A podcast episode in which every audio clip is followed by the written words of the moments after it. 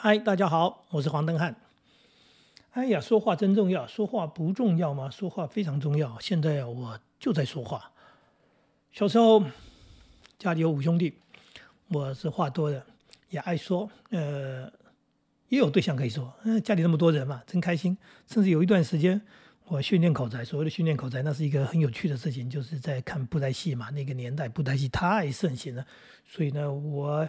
也好羡慕那个超演的那个那个巨偶的那些人。那我们家里正好有一张床，床前面有一个布帘，那个布帘拉上来，上面还有一个空间。我呢就把布帘拉起来，我自己弄了一些这个布偶啊，我就在那边扮演起来了一个所谓超演布袋戏人。那当然自己就要编剧这个自己说了哈。那我的弟弟们都是这个我的观众，哎，不错啊，有舞台可以演出，挺开心的。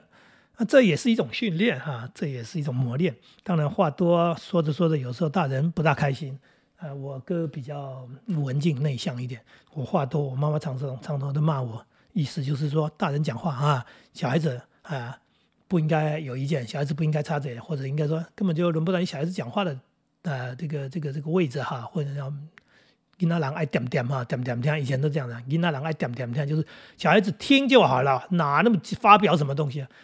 我也不知道，因为是我的个性使然，还是因为这样的练习关系，我确实从小，哎，从在班级里面，在同学群中、朋友当中，那一路这样长大。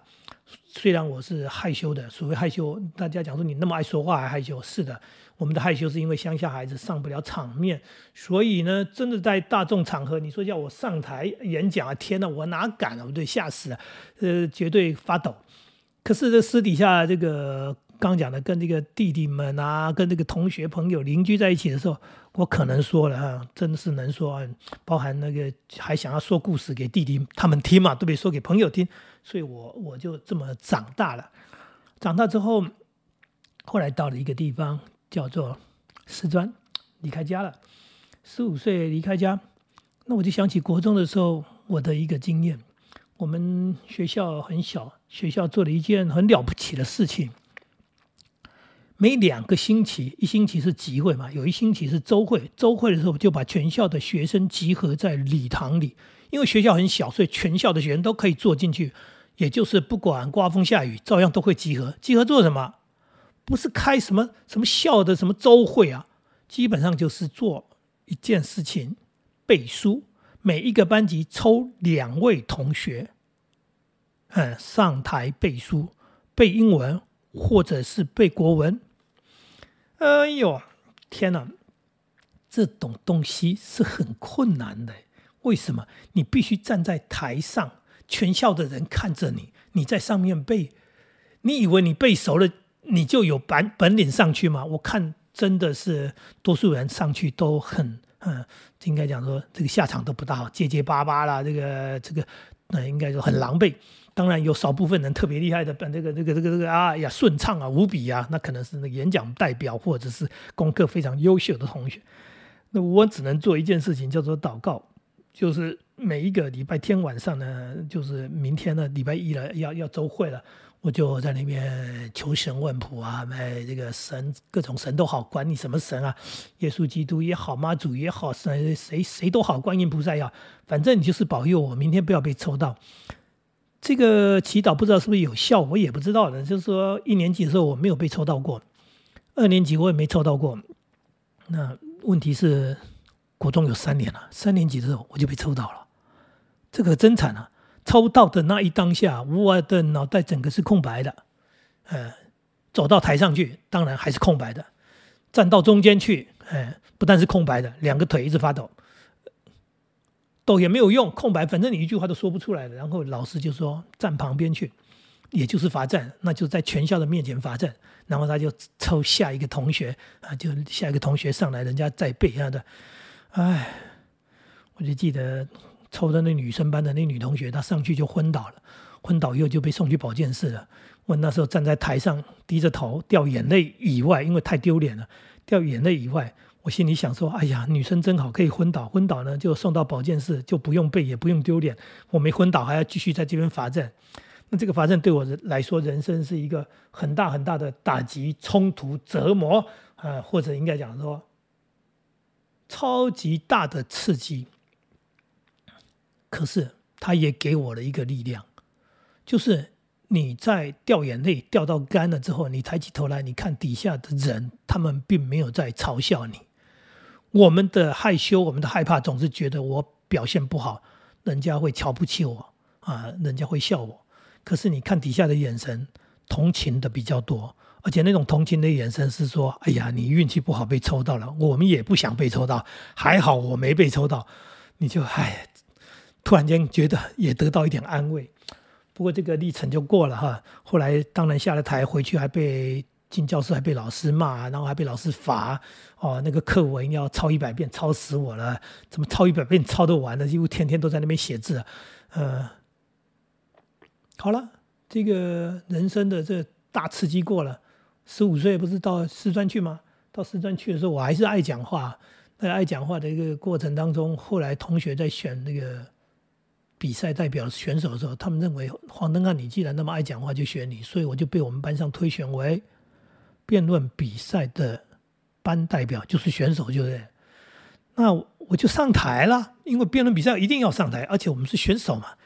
那上台那天我紧张吗？我也紧张，可是就没那么紧张，因为有了一次上台的那个惨痛的经验跟教训，而且刚刚说了，其实大家没有在嘲笑你，他们没有在看你笑话。呃，他们只是觉得，哎呀，你站在台上那是你的事情，我们还好不用上台。结果辩论比赛的一个过程，我当然那就站在台上，脚也小小的这个抖，但是脑袋没有空白，所以还能够顺利的这个完成了我的任务，而且还得到了很好的成绩。那这就给了我自信。从此之后，我是属于台上的人，我上台不紧张了，不害怕了。呃，所以当兵的时候，连上有一个公差，他说有没有人要参加演讲比赛？如果参加演讲比赛的话，这一个礼拜你可以不用出操，你就准备演讲比赛。哎呀，哪里有这么好的事情？我立刻自动举手说我要参加演讲比赛。那这参加这个演讲比赛以后，人家出操去了，我在那边准备演讲稿。总而言之，那段时间还过得挺开心啊，在连队里面，人家去晒太阳出操，我在里面背演讲稿。最后呢？上台比赛，哎，成绩还不错。那这样的一个历程当中，当然给了我很多所谓的信心跟勇气，也呃造成我后来继续啊一路走下去。后来当主任、当校长，我在台上的表现都不错。嗯，那我讲了那么多，就在讲说话的重要。当然，很多人没有我这样的经历，很多人的学习过程，我们的教育就是读书、考试。那至于说话呢，那几乎没有让同学发表呢，几乎没有，除非你有像我那样的特殊经历，那除非你是被选为那个很棒的所谓演讲选手代表，然后呢，老师训练你，学校给你机会，呃，那这种人又是极少数，所以多数人在我们教育当中就是考试卷写的比较多，说话的次数还真是还寥寥可数，所以不会没办法在公众场合这样讲话。很正常，啊，多数人聊天没问题嘛，啊是啊聊天以后还可以比手画脚，讲不出来，还可以说那个那个这个这个，嗯嗯啊啊，所以呢，他跟我们站在台上要呃很有条理的、很完整的讲一段话是不一样的情况。可是这就有趣了哈，因为我在工作的场域是教育界，我身边呢就是老师们，就发现竟然有很多老师不会讲话。那我就开始想到另外一件事情了。如果你不大会讲话，你在教室里面要如何教导学生？因为你大部分时间就是用口述在讲解、在说明、在引导。那我们常常说说，你要由浅入深，然后你要非常的有条理，然后让孩子能够容易明白、容易学会。那你话都讲不清楚，你讲话颠三倒四，没有重点，然后呢，你就当了老师。那竟然还说我不大会说话，那不大会说话，这不能成为你的理由啊！这应该是成为你的弱点、你的缺陷，你应该要改进的一件事情啊！因为你的任务，我讲了嘛，你的任务就是要说话，嗯，那是你的技能啊。就像一个泥水匠，你说我不会抹墙，这怎么行呢？对不对？哈？那你的工作就是要做这件事情啊，所以这不可思议的事情就在我身边，我就看着。有好多不会说话的老师。后来我懂了，他们怎么当老师，我就懂了。原来他们就是把课本的东西拿来念念，然后就哎说给学生听。那听得懂听不懂都是你的事。听懂了说老师教的好，听不懂说你不认真，你不用功。为什么呢？老师教别人懂，你不懂。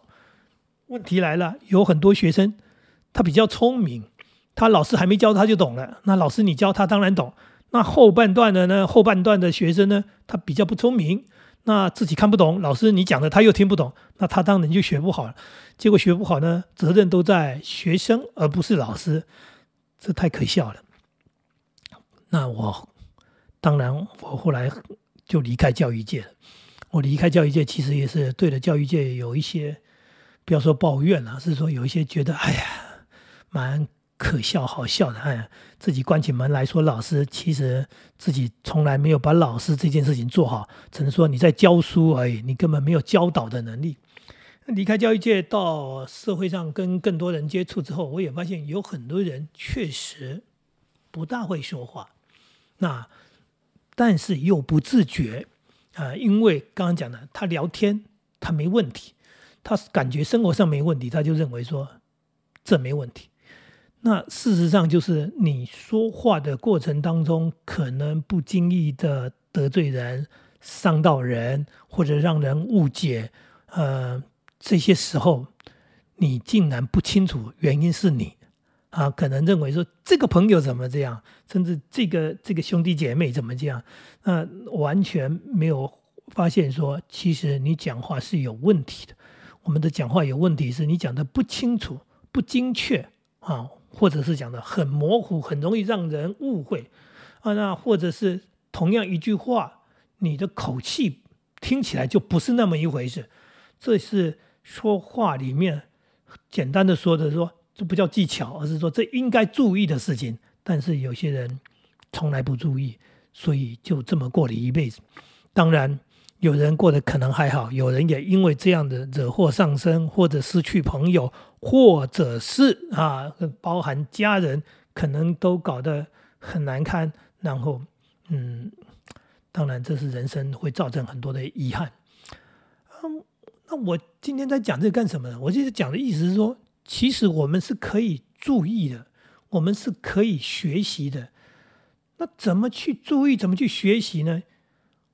刚讲我小时候的磨练确实是一个一个特殊的一个案例，但是并不是每个人都有机会接受这样的磨练。可是当你继续长大的过程当中，你为什么会口才不好？因为你不注重说话，因为我们的传统教育不注重说话。那你是不是有可能自我要求？像我到现在为止还是这样，我在开车的这个路上，我常常是在听演讲的。像现在的 Pocket 那么方便，你在搭捷运，你在开车，你甚至在走路，你很多时候你可以去收听很多东西。这些东西对你而言，不知不觉的就是在听人讲话，也就是在提升你讲话的能力。因为你会发现，人家讲的这么清楚，或者人家这么有条理，那你就是在学习。我的意思就是对学习跟练习。人生不断的就是学习，然后把它练习成为你自己的一部分。